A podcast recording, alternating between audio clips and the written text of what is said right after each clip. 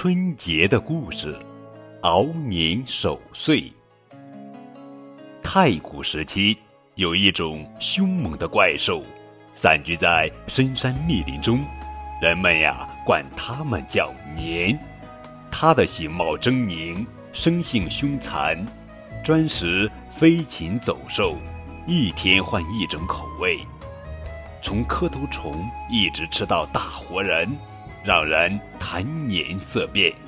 后来，人们慢慢掌握了年的活动规律，它是每隔三百六十五天窜到人群聚集的地方尝一次口鲜，而且出没的时间都是在天黑以后。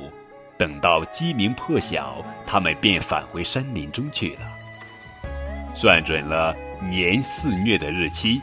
百姓们便把这可怕的一夜视为关口来熬，称作年关，并且想出了一整套过年关的办法。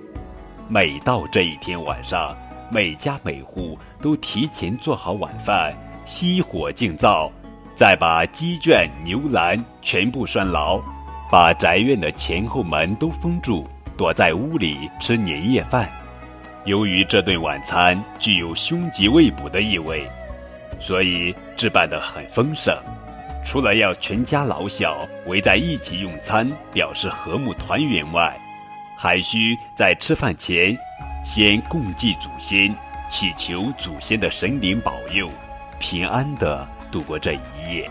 吃过晚饭后，谁都不敢睡觉，挤坐在一起闲聊壮胆，就逐渐形成了。除夕熬年守岁的习惯，这就是春节的故事。熬年守岁。